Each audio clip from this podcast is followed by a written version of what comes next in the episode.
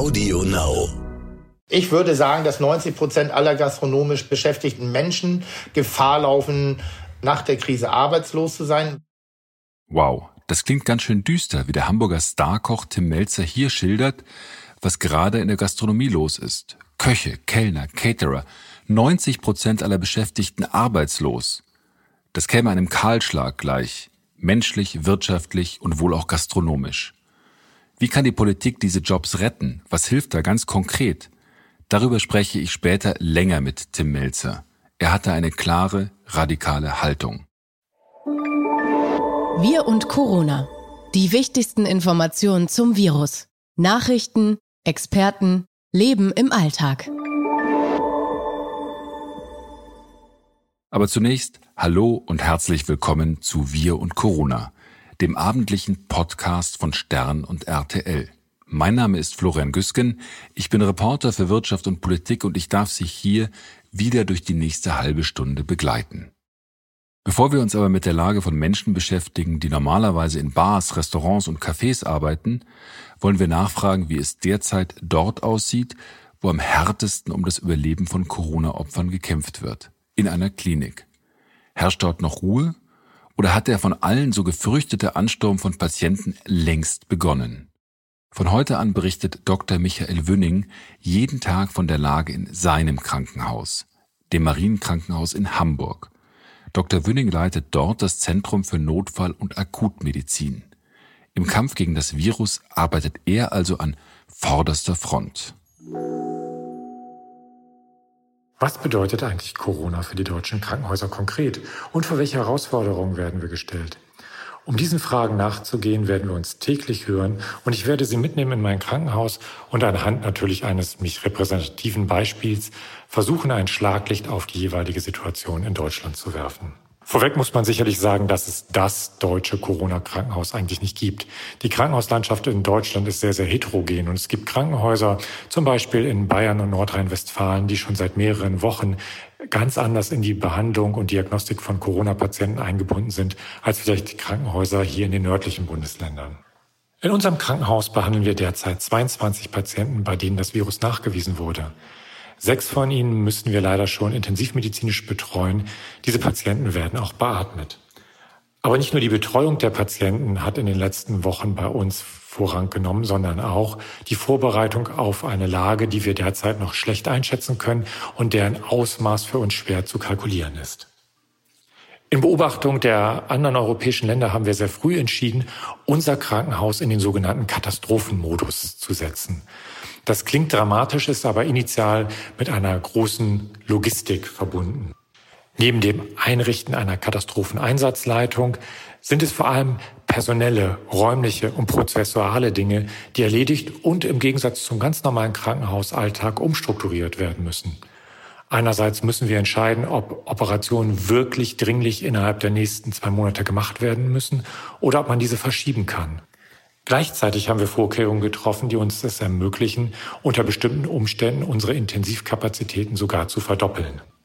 Da Patienten, die im Verdacht stehen, sich mit dem Coronavirus infiziert zu haben oder bei denen eine Infektion sogar schon nachgewiesen wurde, nicht einfach auf eine normale Station mit anderen Patienten aufgenommen werden können, haben wir im Haus Stationen geschaffen, die als sogenannte Isolationsstationen fungieren.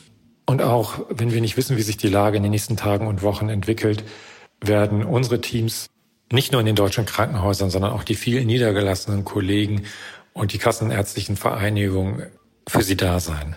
In diesem Sinne, wir bleiben für Sie hier, bleiben Sie für uns zu Hause und bis morgen. Vielen Dank, Herr Dr. Wünning. Morgen werden wir Sie wieder hören. Bis dahin wünschen wir Ihnen und Ihren Kollegen alles Gute. Wie geht's euren Mitarbeitern und was kann euch ganz konkret retten? Darüber spreche ich jetzt mit dem Wirt, dem Fernsehkoch und Buchautor Tim Melzer. Mit klaren Worten und bodenständiger Küche hat Melzer es zum Kochstar gebracht. Zuletzt etwa mit der Vox Kochshow Kitchen Impossible. Hallo Tim. Tag auch.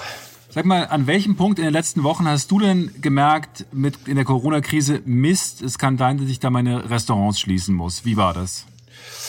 Also wir haben versucht, das so weit aus unseren Köpfen zu streichen, damit wir die Motivation beim tagtäglichen Geschäft nicht verlieren. Also wir waren da wirklich im totalen Zwiespalt. Und am Ende des Tages waren wir nahezu erleichtert, als dann die offizielle Schließungsvorgabe kam, weil dann hat man sozusagen uns auch aus dieser Zwickmühle rausgeholt.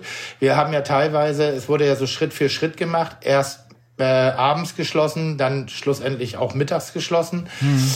Ähm, da hatten wir endlich eine Situation, mit der wir uns ganz konkret auseinandersetzen konnten. Und in dem Moment kamen, glaube ich, auch erst die Gedanken an die Probleme oder an die Sorgen. Mhm.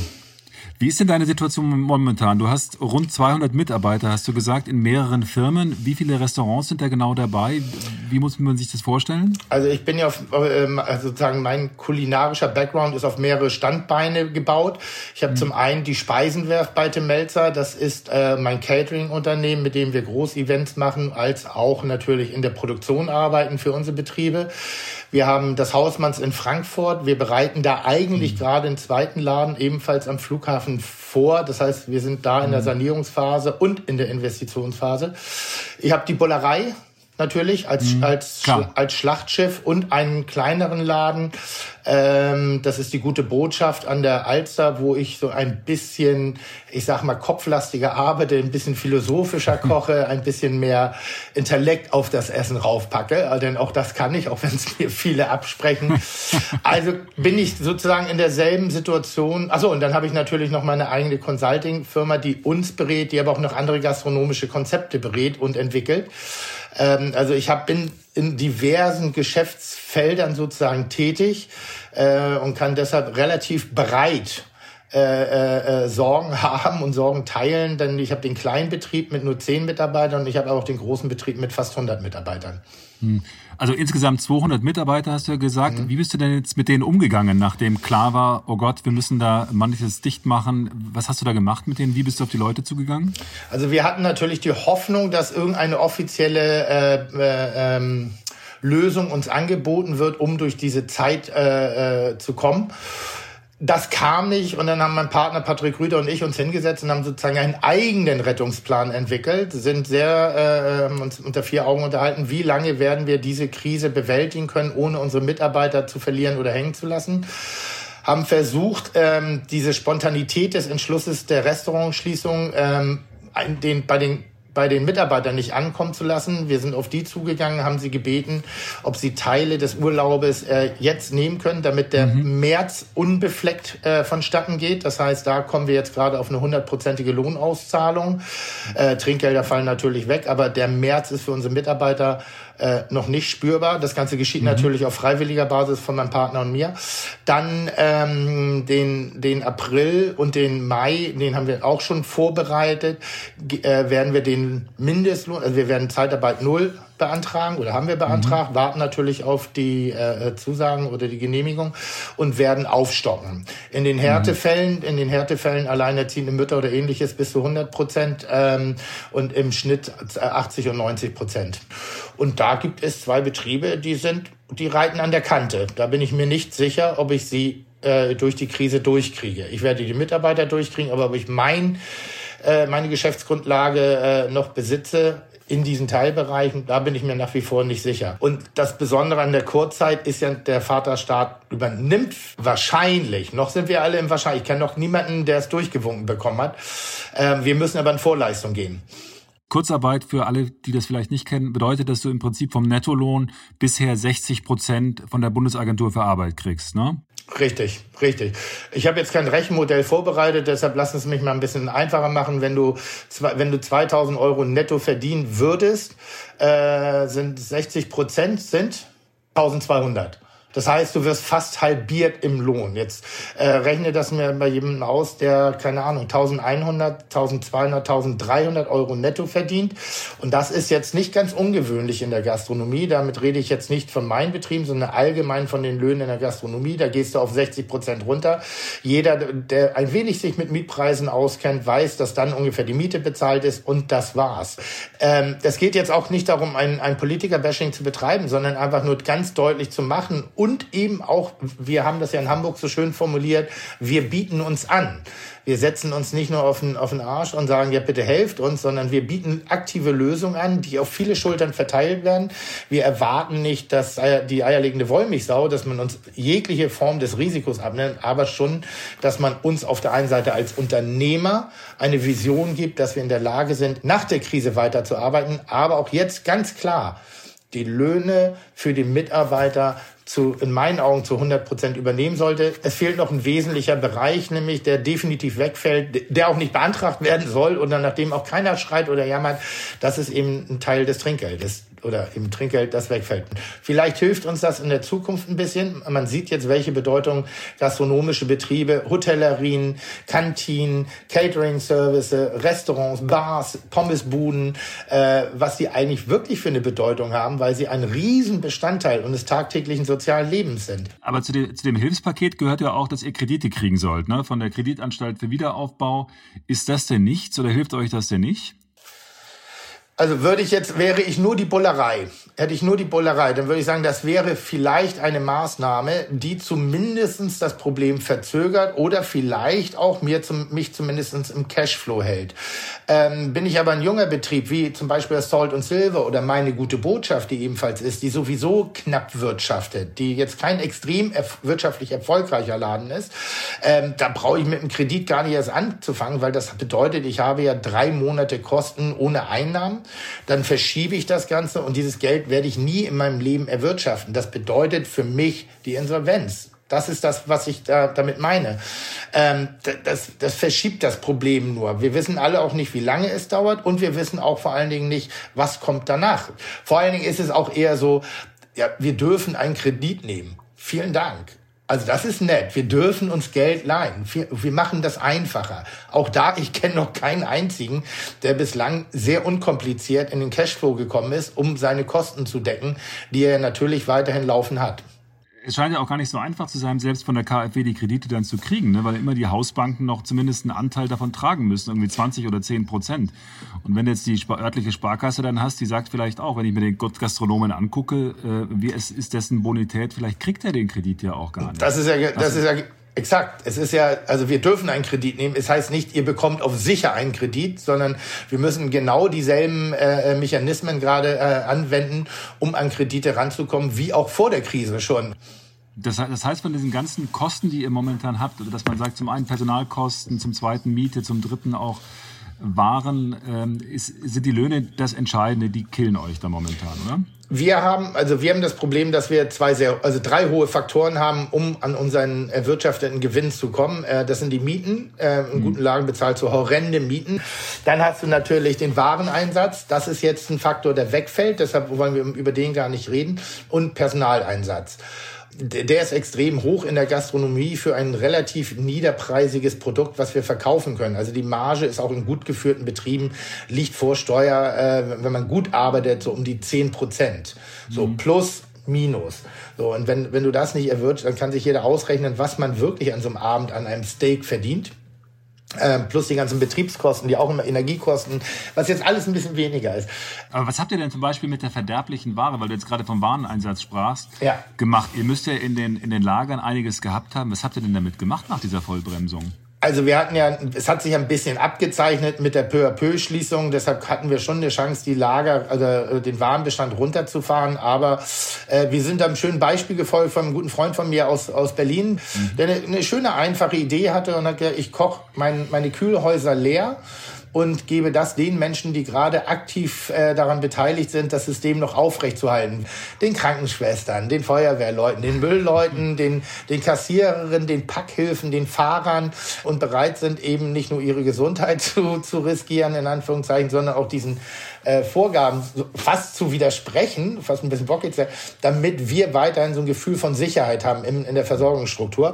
Daraus ist eine schöne Aktion entstanden, die nennt sich Kochen für Helden und äh, sind inzwischen diverse äh, Länder, Bundesländer, kleine Regionen, Restaurants, Gastronomien, Hotels, Zulieferer äh, finden sich da gerade zusammen unter diesem Hashtag. Und jetzt haben wir nicht nur unsere Kühlhäuser leer gekocht und für Menschen an Menschen verteilt, die eben in diesen Funktions Berufen angehören, sondern sammeln jetzt gerade sehr, sehr aktiv Lebensmittelspenden ein. Also ihr, seid da, ihr, seid, ihr seid aber dann zum Beispiel in, in, in eine Klinik gefahren oder in den Supermarkt und habt denen einfach dann Essen vorbeigebracht. Oder wie genau, das gemacht? Ganz genau. genau. Also wir sind in Hamburg, sind wir ein bunter, ich glaube Hamburg ist da fast die Speerspitze gerade, auch wenn die Idee aus Berlin kommt, aber äh, das, äh, die, die, die Kooperation, die hier stattfindet, die ist wirklich sensationell. Da kann man aber nur Chapeau an, an an alle Gastronomen in Hamburg stellvertretend oder in Deutschland wirklich senden, äh, die alle mit dem Rücken an der Wand stehen, die alle Angst haben, ob der Existenz in der Zukunft, die alle nicht mhm. genau wissen, wie sie finanziell durch die Krise kommen, aber nach wie vor ihre Kreativität und ihre Manpower haben. Mhm. Und wir bekochen gerade unterschiedliche Leute. Äh, wir machen da am Tag ungefähr 200 Essen mit ein bisschen snack Was kocht ihr da zum Beispiel? Also was habt ihr da jetzt gekocht? Was gab's dann heute? Heute gab's ein Cassoulet mit, mit Hähnchen, also mhm. praktisch mit, mit, mit so einer Art Hühnerfrikassee, aber eben kein Frikassee, sondern ein Cassoulet, also auf Bohnenbasis, mit gebacken, mit, mit topfrisch gebackenem Focaccia. Dann hatten wir das Enten-Thai-Curry. Wir hatten äh, gestern hatten wir kleine äh, Königsberger Klopse, allerdings ohne Kapern. Also da denken wir auch noch dran. Es gibt ja viele Leute, die keine Kapern mögen. Geile Focaccia, fett belegt, so als kleinen Snack zwischendurch für die Leute, die noch nicht mehr Zeit haben, sich hinzusetzen, um eine anständige Mahlzeit zu machen. Als Dankeschön. Ihr, ihr, Hamburger Gastronomen, ihr macht ja viel. Ihr habt ja, also macht jetzt nicht nur die Aktion Kochen für Helden, sondern ihr habt ja auch tatsächlich den Brief geschrieben an, ja. den, an den Senat, an die Regierung, im Kern mit der Botschaft, jetzt macht endlich mal was, helft ja. uns, wir sind bereit. Aber wie stimmt ihr euch denn konkret ab? Telefoniert ihr oder? Äh ja, wir machen das so wie jetzt gerade auch. Wir FaceTime oder ich weiß gar nicht, was wir hier gerade machen. Wir, wir Skypen, FaceTime oder wie das Ding da heißt. Wir telefonieren natürlich und das Netzwerk gab es schon vorher. Das ist das Schöne an mhm. Hamburg. Hamburg ist am Ende des Tages ein Dorf, auch wenn es eine Großstadt ist. Äh, wir kennen uns untereinander, wir schätzen, respektieren die jeweilige Couleur des, des, des äh, Partners, der da mitwirkt. Es ist gerade ganz wahnsinnig spannend zu sehen, wie also wir agieren gerade eigentlich wie ein großes Restaurant auf, auf, ich glaube, acht oder neun verschiedene Küchen verteilt und wir schieben uns die Ware hin und her. Der eine hat den Kontakt, nimmt an, verteilt das dann an die anderen. Wir haben kontaktlose Übergabe. Es, es hält immer ein, ein, ein Lieferwagen vor meiner Tür, mein Lieferwagen hält vor deren Tür und wir kommunizieren über Telefon und Mail sehr stark und wir kriegen ein Angebot. Äh, neulich war ganz lustig, keine Ahnung, ich, ich glaube 400 Kilo äh, äh, Hamachi. Hamachi ist ein Fisch, den man eigentlich zu feinstem Sushi oder Sashimi verarbeitet, wo ich dann auch denke, na, was, soll, was kann ich jetzt mit 400 Kilo anfangen? Die wollen ja auch ein bisschen Beilagen essen, die Menschen. Und dann, dann sind das drei, vier Anrufe und dann ist das Ding verteilt und dann, und dann waltet unsere Kreativität.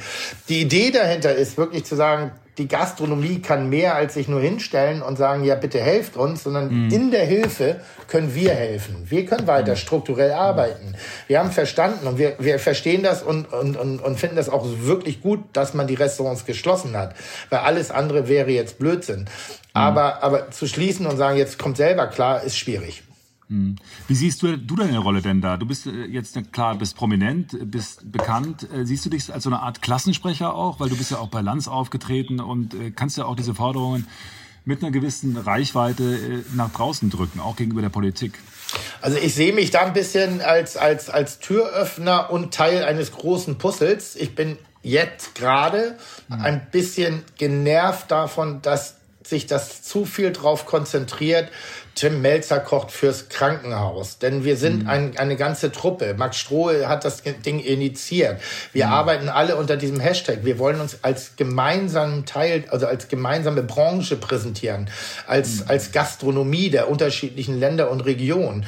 Und wenn man sich da einen rauspickt, äh, äh, finde ich das eher kontraproduktiv. Aber ich nutze natürlich meine Reichweite und ich nutze auch, um Aufmerksamkeit auf das Thema zu lenken und gehe aber davon aus, dass ich mich jetzt auch bald mal wieder ein bisschen zurückziehe.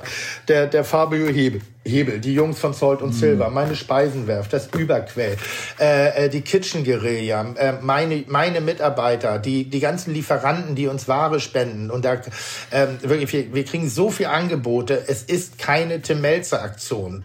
Aber wenn die Welt jetzt perfekt wäre in dieser Krise, wir hatten mhm. ja vorhin schon gesprochen, wie Geld zu euch kommen kann, über das Kurzarbeitergeld, über Kredite, das hat da alles, alles Blödsinn. erhebliche, erhebliche Nachteile. Mhm. Was ihr im Prinzip braucht jetzt, ist Direktzahlungen, die auch nicht zurückgezahlt werden müssen, richtig?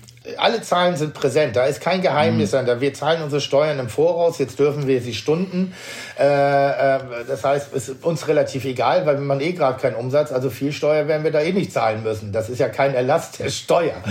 Aber im Wesentlichen sind es wirklich die Übernahme der Lohnkosten.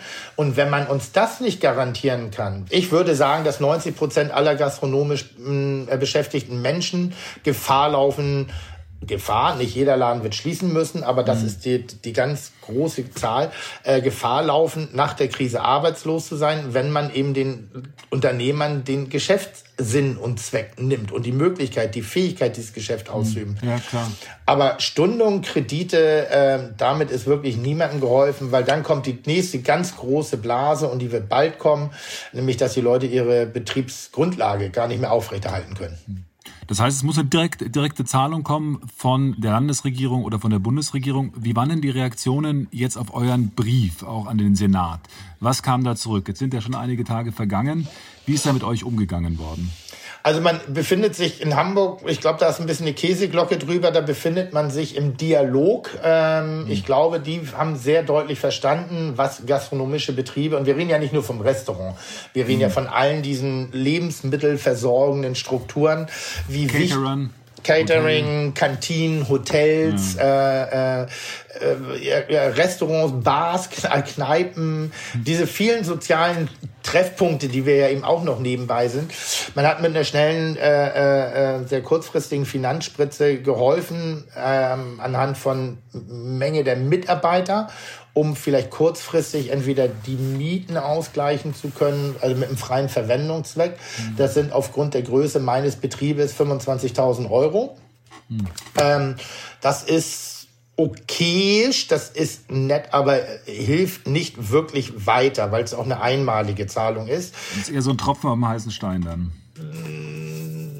Es ist, es, es, es, ist ein, ein also nochmal, 25.000 Euro sind kein Tropfen, aber es, auch da so richtig helfen tut es nicht. Also ich mhm. hab, ich hab, bin mit einer Zahl nach draußen gegangen.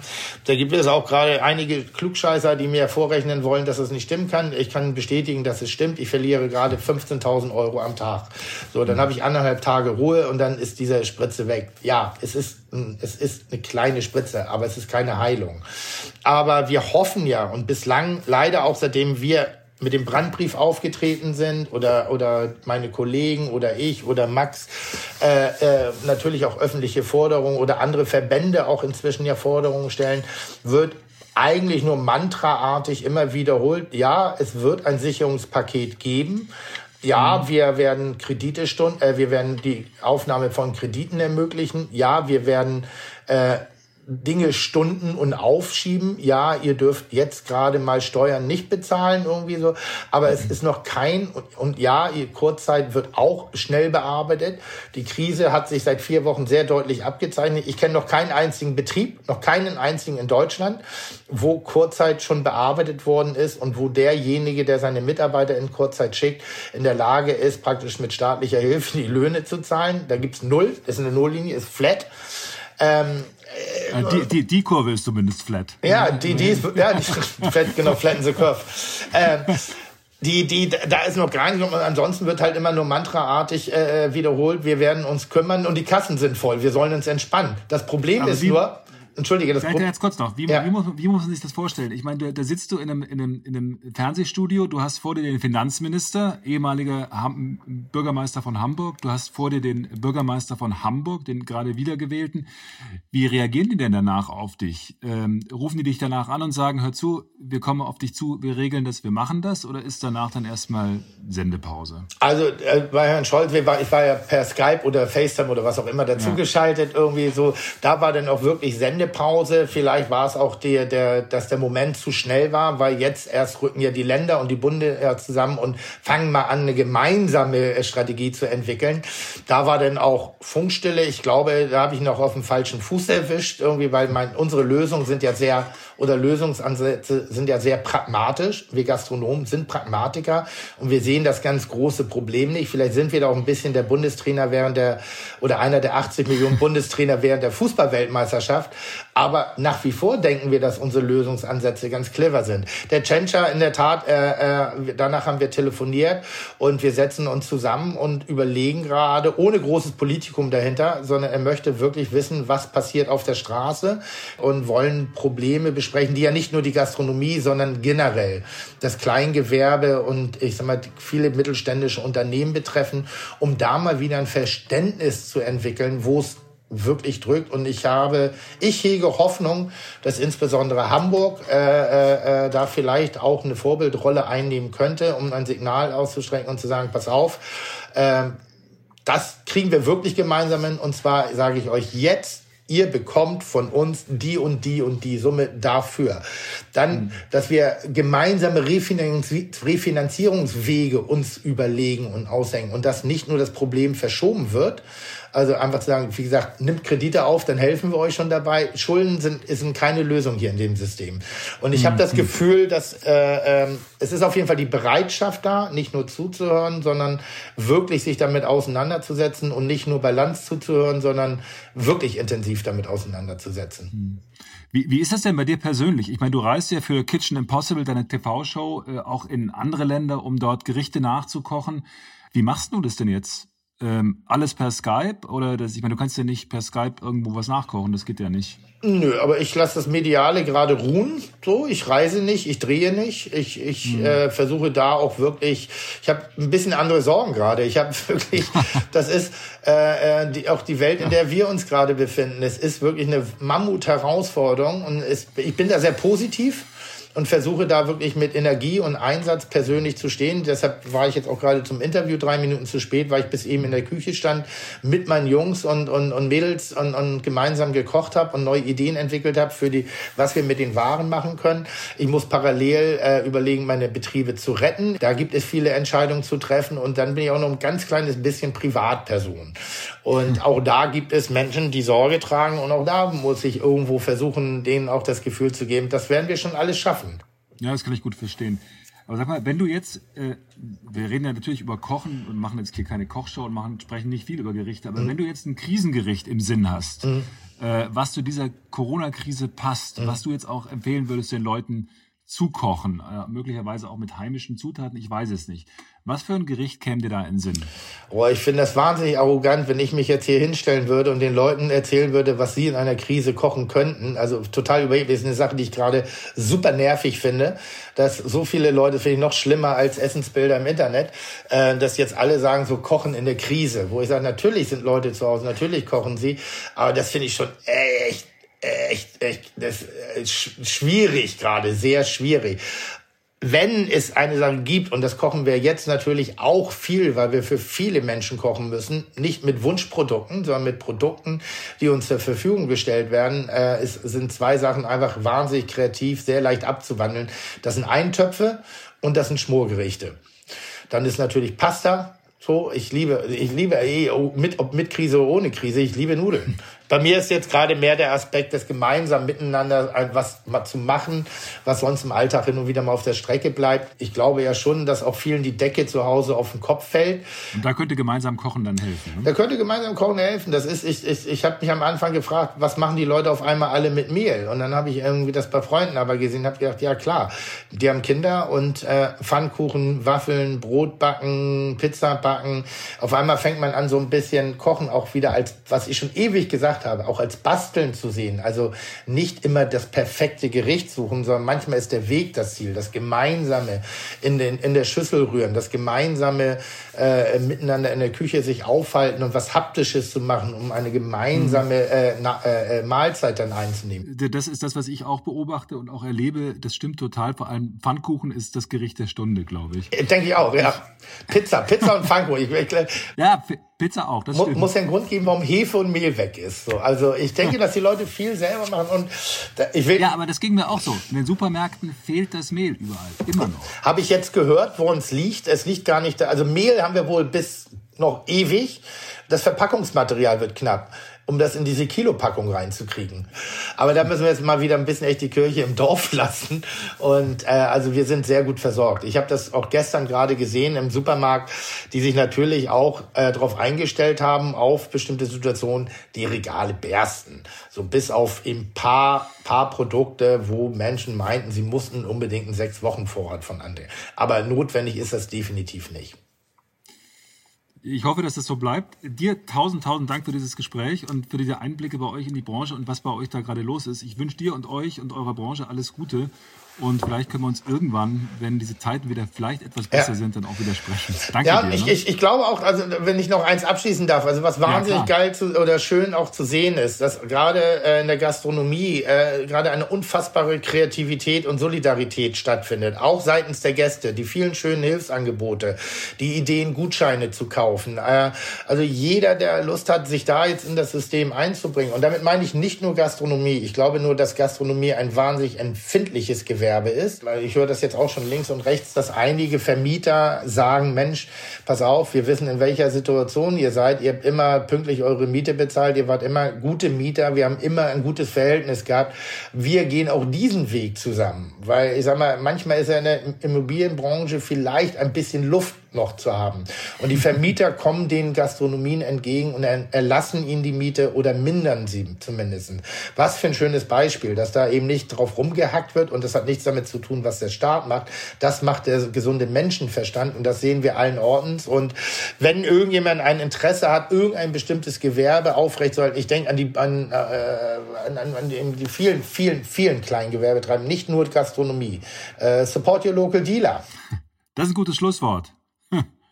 Dann dir tausend Dank und wie gesagt, alles Gute euch. Gerne, vielen Dank. Aus Hamburg hat sich jetzt Boris gemeldet mit einer sehr schönen Aktion, die er mit all seinen Nachbarn geteilt hat, soweit das Ohr reicht. Boris hat sich mit seiner Posaune einfach auf den Balkon gestellt und dieses Lied gespielt.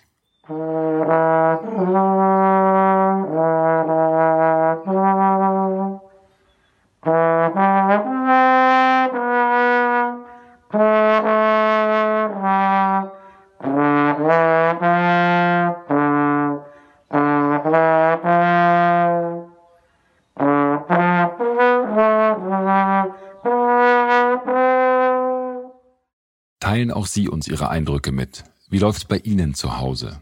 Schicken Sie uns eine Sprachnachricht per WhatsApp an die 0170 189 3847. Ich weiß nicht genau, auf welchem Weg Sie zu diesem Podcast gefunden haben, ob etwa über AudioNow, über iTunes oder Spotify, wie auch immer. Wir freuen uns über jede Bewertung, besonders natürlich über gute. Deshalb bitte trauen Sie sich bewerten Sie uns. Und jetzt noch ein kleiner Tipp fürs Abendprogramm. Gerade gibt's ja wahnsinnig viele alte Songs, Hits, die auf YouTube, auf TikTok oder wo auch immer zu Corona-Liedern umgedichtet werden. Kokomo von den Beach Boys zum Beispiel. Eine super Schnulze, komplett umgedichtet auf die Quarantänesituation, allerdings sehr lustig. Googeln Sie das mal. Oder es gibt diese grandiose Coronavirus-Parodie auf Bohemian Rhapsody von Queen. Die Beach Boys? Queen?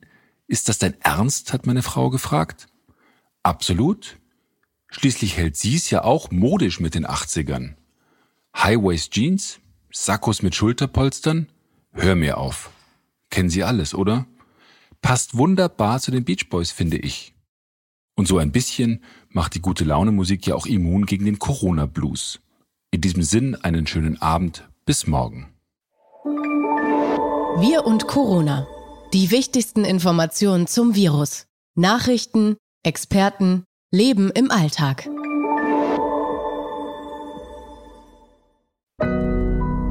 Audio Now.